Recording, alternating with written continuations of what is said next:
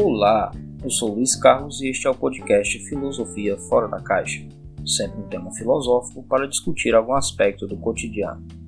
Este podcast tem frequência semanal e você pode acompanhar as novidades no Instagram e na sua plataforma de podcasts favorita, sempre aos sábados.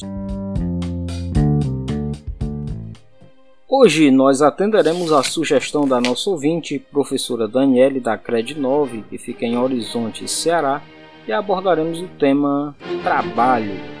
O trabalho para algumas pessoas é motivo de muita satisfação, a quem goste daquilo que faz todos os dias, mas também a quem veja no trabalho motivo de suplício, de sofrimento, de sonho com um dia em que não precisará trabalhar mais, seja porque conseguiu se aposentar ou porque ganhou na loteria e pode curtir a vida à vontade.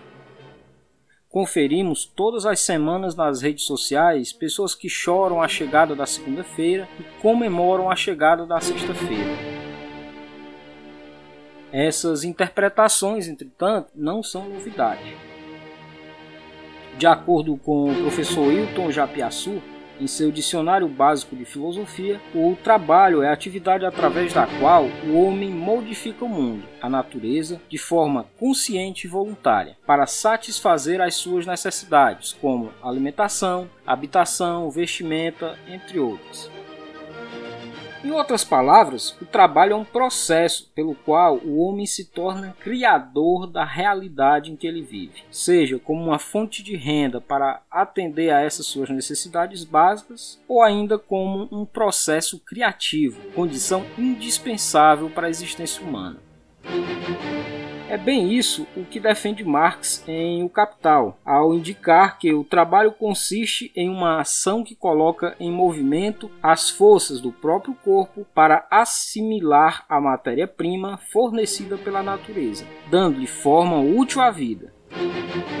O trabalho é, portanto, uma ação mediadora da relação entre homem e natureza.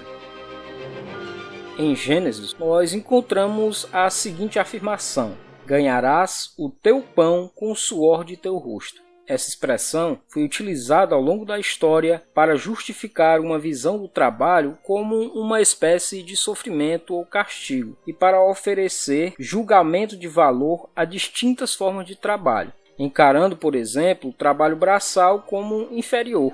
Esse tipo de percepção sobre o trabalho foi encontrada também entre os gregos e os romanos, e aparece vez por outra em nossa sociedade.